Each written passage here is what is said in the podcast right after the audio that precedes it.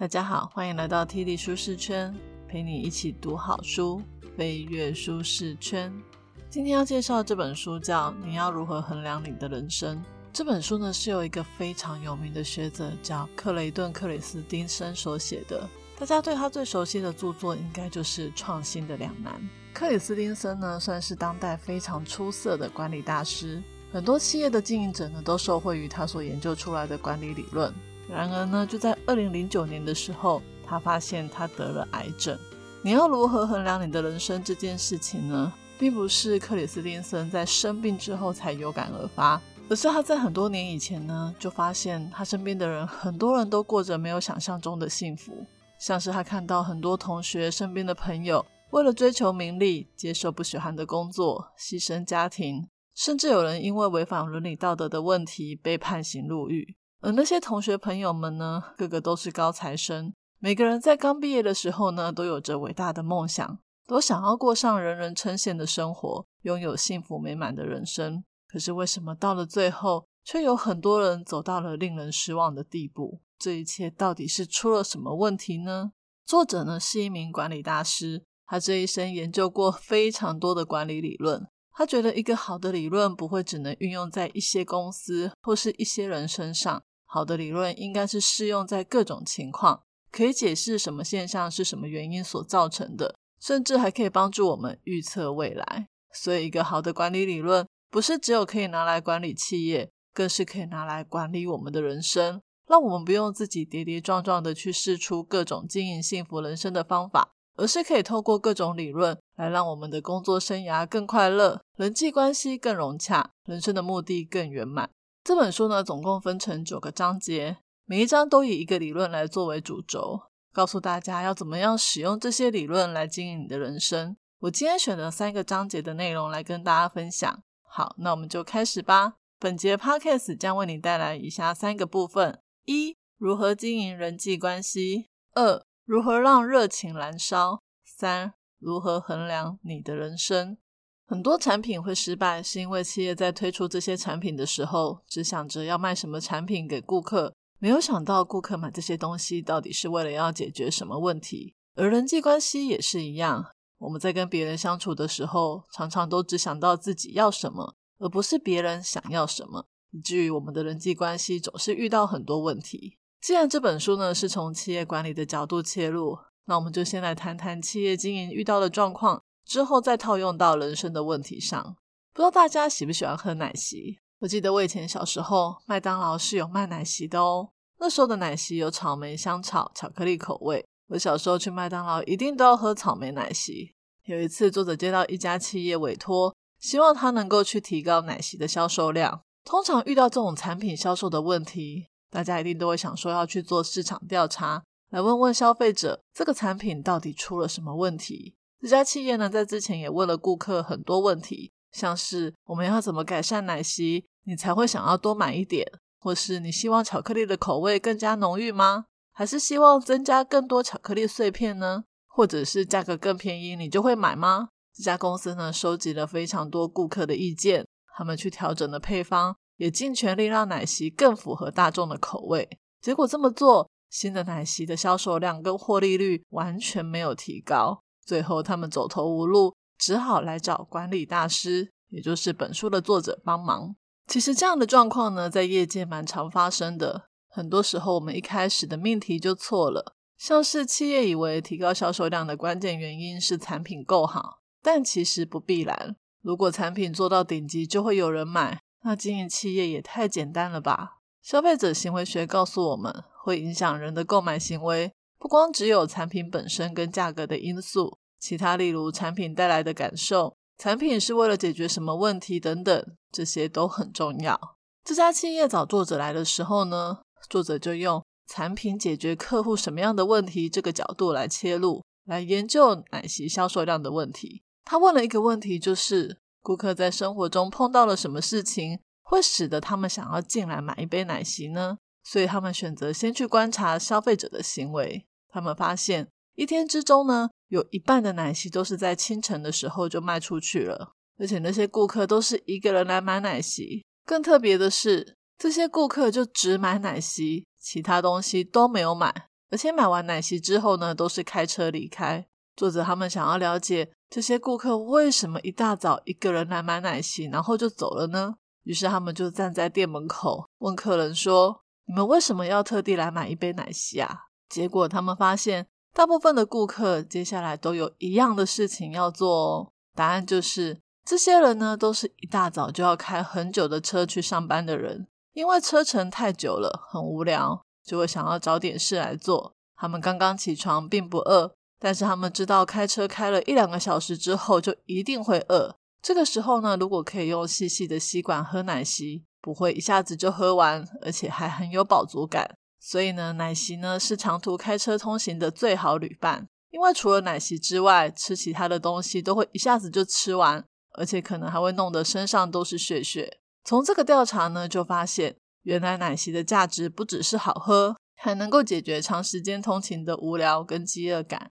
发现了这个结论虽然很好，但是它只解决了一半的问题，因为还有另外一半的奶昔是在其他的时段被销售出去的。那那些时段又是发生了什么事呢？作者他们就用类似的方法来观察其他时段的消费者行为。他们发现，原来在下午跟晚上时段来买奶昔的，大部分都是做父亲的。这些爸爸呢，在平常的时候太常跟孩子们说这个不行，那个不行，但是呢，他们还是想要让孩子知道爸爸是爱他们的。所以，当爸爸带着孩子来素食店的时候，孩子说想要点奶昔，爸爸在这个时候呢，通常都会很乐意的说好。这就让我想到，我小时候的时候，真的都是跟我爸去麦当劳，诶每次我说我要点奶昔，我爸从来没有说过不行的。但是呢，买奶昔的父亲也常常碰到一个问题，就是。奶昔太浓稠了，一杯喝完要搞很久。爸爸妈妈呢都不希望在素食店花这么多的时间，他们希望小朋友可以早点回家写功课、上床睡觉。所以很长奶昔呢还没喝完就叫小孩丢掉，这一丢呢也有可能会搞出家庭纷争哦。我们大概呢掌握了买奶昔的两种客群以及他们想要解决的问题，所以产品在设计上就可以根据不同的需求来处理。像是早上的奶昔呢，要更浓稠，让通勤的顾客呢吸得更久，更有饱足感。而且早上的时候呢，要把奶昔机推到最靠柜台的地方，让顾客们呢不用等太久就可以拿到奶昔。而下午跟晚上的家庭课呢，这个时候就可以考虑让奶昔出迷你杯，容量减半，或者是调的比较稀一点，让小朋友可以很快就喝完，以免出现家庭纠纷。从奶昔的故事呢，我们知道一个产品是不是可以热卖，不一定只跟产品的特性有关，跟它能够解决什么样的问题也有很大的关系。如果把这样在企业管理上面的学习套用在我们的人生，又可以得到什么洞见呢？我们可以来思考一下，我们的人生呢，如果想要过得更愉快，就要去思考我们能够帮别人解决什么样的问题。每一个人呢，在人生中都扮演着各种角色。像我是一个妻子、一个妈妈、女儿，也是企业里面的员工。这些角色呢，本身就有优先顺序。你可以根据你的信仰、理念、人生哲学，将这些角色的重要性排序。我也是经过了好长的一段时间，好多次的磨难跟学习，才发现原来妻子的角色对我来说是最重要的。只要我可以把妻子的角色做好，我跟我老公呢就可以有好的婚姻关系，我的父母就不用为我担心。我的女儿也会因为我们家里有爱，她就可以活在爱与安全感里。在她长大之后呢，也会因为有一个好的婚姻可以拿来当做榜样，就可以选择比较适合他的伴侣，延续美好的家庭关系。至于工作虽然很重要，但我想大家应该都知道，工作再成功也不能取代家庭的幸福。那既然妻子的角色对我来讲是最重要的，我要怎么样让我跟我丈夫之间的关系越来越好呢？我们常常都以为自己跟另外一半相处的够久，就好像他肚子里面的蛔虫一样，知道他心里在想什么。但其实不尽然。举个例子来说好了，我以前呢以为我只要把家事都处理得好好的，把家里整理得干干净净的，我老公就会感谢我。而且我也很希望我老公看到我做家事的时候会主动帮忙，我们就可以一起享受做家事的快乐。你们说这个画面是不是很美好？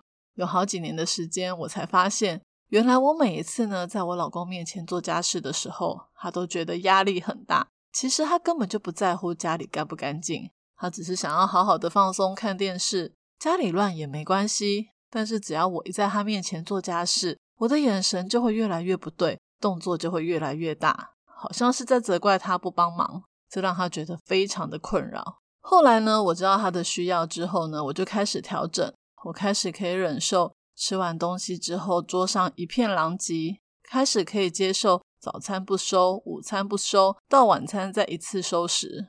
这样的小小让步，让我们之间因为这种生活琐事不开心的频率减少了很多，冲突变少，自然我们家里的气氛也就好很多了。不知道大家有没有听过有一本书叫《爱之语》，网络上也有很多爱之语的测验。如果想要知道你能够为另外一半解决什么问题，让你的人际关系更幸福美满，一定要去做这个测验哦，或是买这本书来看。好，回到今天的这本书，虽然说工作再成功也不能够取代家庭的幸福，但如果工作很痛苦，我想你的人生也不会快乐到哪里去。毕竟我们每天睁开眼就要去上班，工作占了我们醒着的时候大部分的时间，所以选择一份喜欢的工作真的非常的重要。如果是读心理学或者是企业管理相关科系的人，应该都听过二因子理论。这是由美国心理学家赫兹伯格所提出来的。这个理论是这样的：很多人都以为工作满意是一条光谱的两端，一边是非常满意，一边是非常不满意。但其实并不是这样的。在现实生活中，我们常常对我们的工作又爱又恨。像是我可能很讨厌我的主管，每天都想要离职。但一想到我一离职，我那一个月十万块的薪水就不见了，我就会非常的痛苦。所以我爱薪水，恨老板。算了，还是继续留下来好了。另外一种情况是，我的主管同事都对我很好，我服务的客人也很感谢我的付出，每天的工作气氛都超好的。只是每个月到发薪水的那一天，低薪都让我超痛苦的。到底要走还是要留？每个月都在思考这件事，你能感受这种又爱又恨的心情了吗？所以赫兹伯格就发现，其实呢，工作的满意是存在在二因子理论的。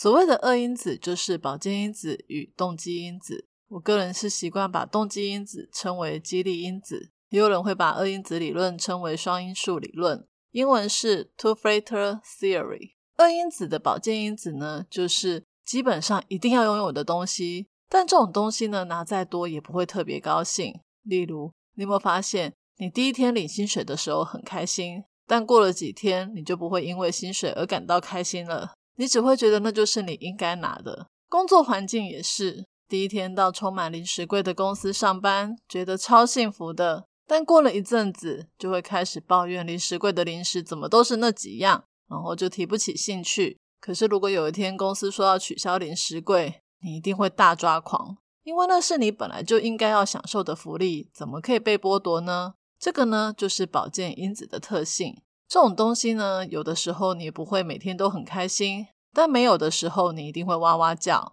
那另外一个叫激励因子或动机因子的这个东西呢，就是你不一定要有，可是有了会很高兴，像工作成就感。我们都希望工作有成就感，但是一份工作不一定会有成就感。有成就感是一种奢求，有当然是最好，但没有也很正常。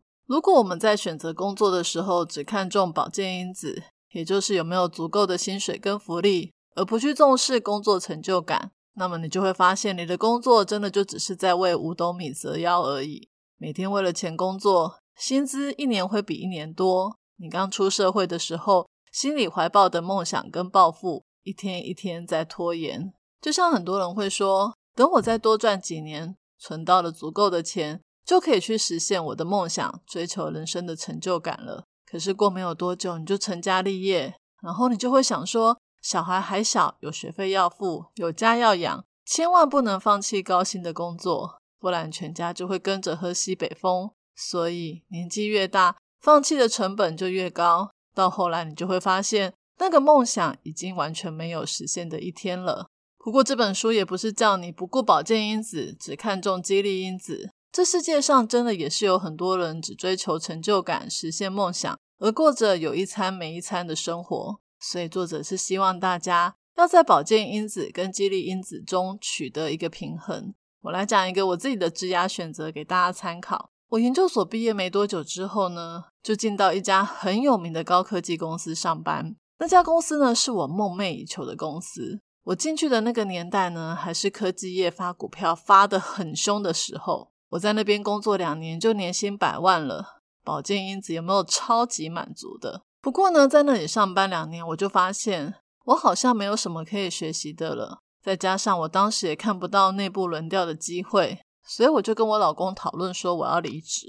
我老公一听，当然不想要我走啊，因为年薪百万呢，哪个傻瓜会放弃？而且工作中学习新的东西有很重要吗？学了也不一定会加薪啊。但后来我还是成功的说服我老公说我要转职。我从上万人的科技公司转到了五百人的网络公司上班。我在转职的时候目标就很明确，一定要去这家网络公司上班，因为我发现呢，如果我进去的话，那里可以让我的专业有很大的发挥空间。我在还没有离职的前半年呢，就开始投履历表到这家网络公司，然后对方都没理我。我投了半年呢，等我正式离职之后呢，我心想他再不理我，那还得了？我就寄了纸本的履历表过去，我将他们在职缺广告上面呢刊登的所有的工作条件呢都做成简报，一张一张的跟他们说我是多么适合他们的人选。后来对方就真的找我去面试，我就进来了。这家中型的网络公司有没有办法给我年薪百万呢？当然没有办法。但那个时候的我知道，保健因子是够用就好，薪水够用，能让我家的生活过得去就可以。我接下来要追求的是激励因子，像是工作的成就感、职涯的多元发展，甚至是助人利他的机会。我知道这样的选择，职涯才能够长久。你们猜猜我后来在这家网络公司待了多久？答案是十八年，是不是超久的？到现在我都还在这里耶。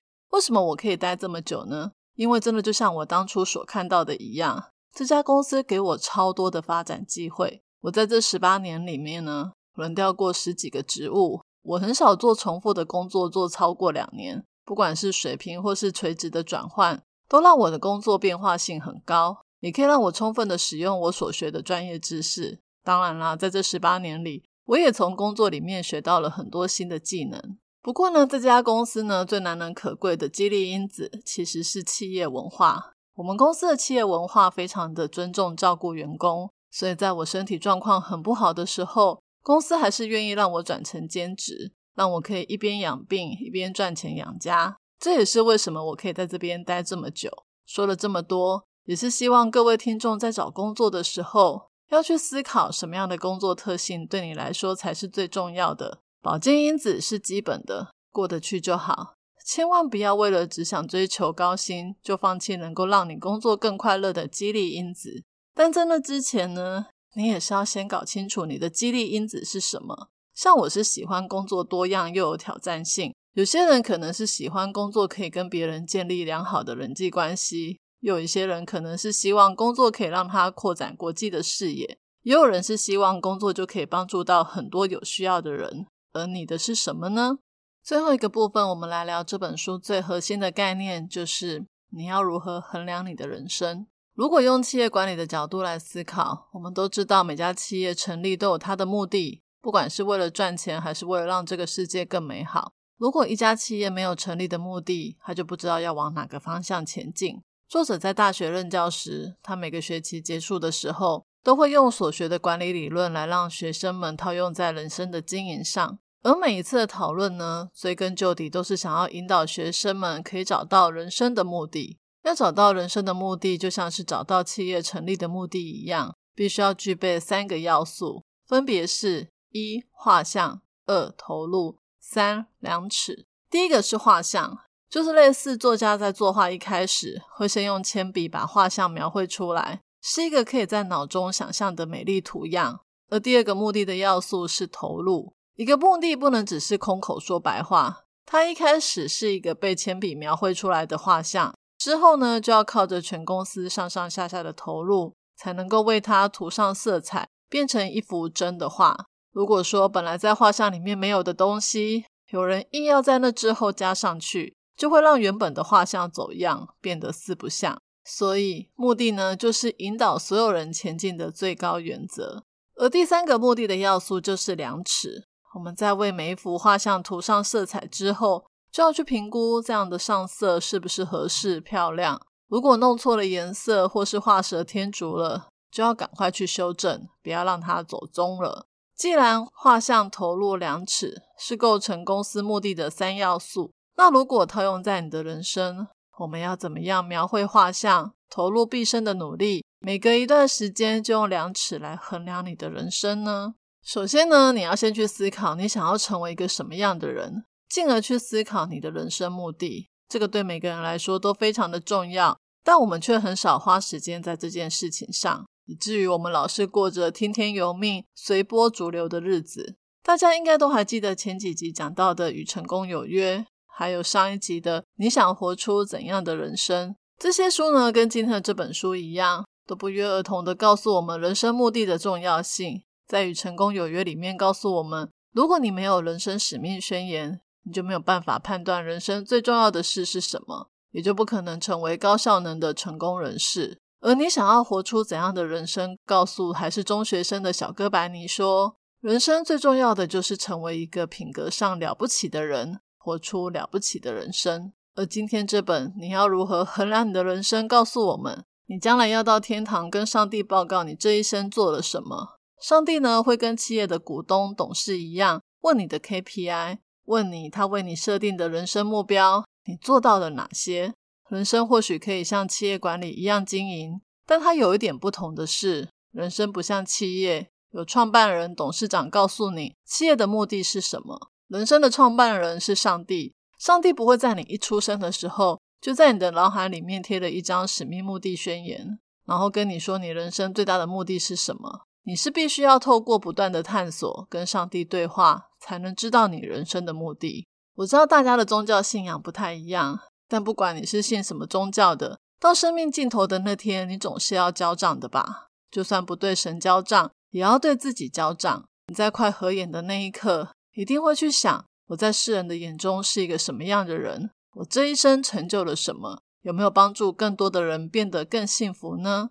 作者呢，他花了很多时间跟上帝对话，他不断的读圣经，跪下来祷告，反复的问上帝同样的问题。在这个过程，他发现。上帝的量尺绝对不是你这辈子赚了多少钱，爬到多高的位置，成为了多有名的人物。毕竟你到了天堂之后，多少的名利财富在天堂都用不上。而上帝给作者的使命就是做好事与帮助别人，这也成了上帝衡量作者人生的量尺。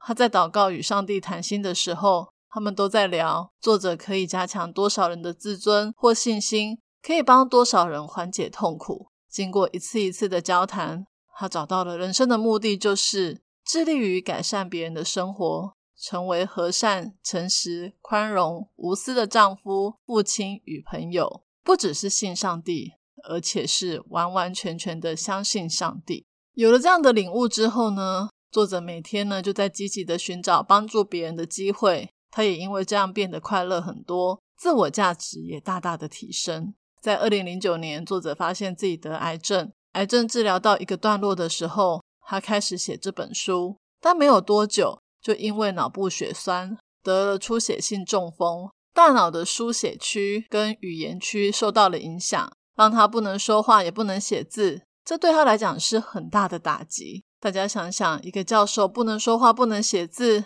他还能做什么？于是呢，他被迫要开始重新学习说话。只是他的心里非常的着急，因为他用尽全力也才进步那么一点点而已。他很痛苦，就好像把自己卷入了一个不断往下的漩涡一样，无力回天。这个时候呢，他知道他的人生来到一个很重要的十字路口。他可以选择不让别人知道他的状况很糟，过着与世隔绝的生活，也可以选择使用他那仅剩的体力还有能力来实现上帝给他的目的。我想大家应该都猜到了，他选择的是后者，把焦点呢转移到帮助别人解决问题。最后呢，作者也因为这样的选择，可以摆脱沮丧，重新尝到快乐的滋味。作者在这本书的最后告诉我们，他希望我们每个人都可以找到人生中最重要的那一把量尺。当我们实现了那把量尺上面的内容之后，一定会有不虚此生的感觉。今天的说书就说到这里。这本书是我 podcast 的第一百集。我在很久之前呢，就设定第一百集要说的书就是这本书，因为我希望在这特别的一集里面，可以送给听众朋友一个特别的礼物。希望你们都可以找到人生的那一把尺，量出美好又不虚此行的人生。今天我要送给大家的三个知识礼物，分别是：一、想要让关系更美好，就要找到对方真的在意的是什么；二、保健因子与激励因子取得平衡，才能让热情持续发光；三、人生的量尺总会有一个刻度，是你曾经带给多少人幸福。我已经把今天所有的重点内容都放在我的部落格 podcast 的说明栏有连接哦。这一节的题目是：听完了这本书之后。你想如何衡量你的人生？欢迎你留言跟我分享你的看法。愿上帝帮助我们都能够明白上帝创造我们的目的，让生活绽放光彩，让幸福无限传递。体力舒适圈，我们下次见，拜拜。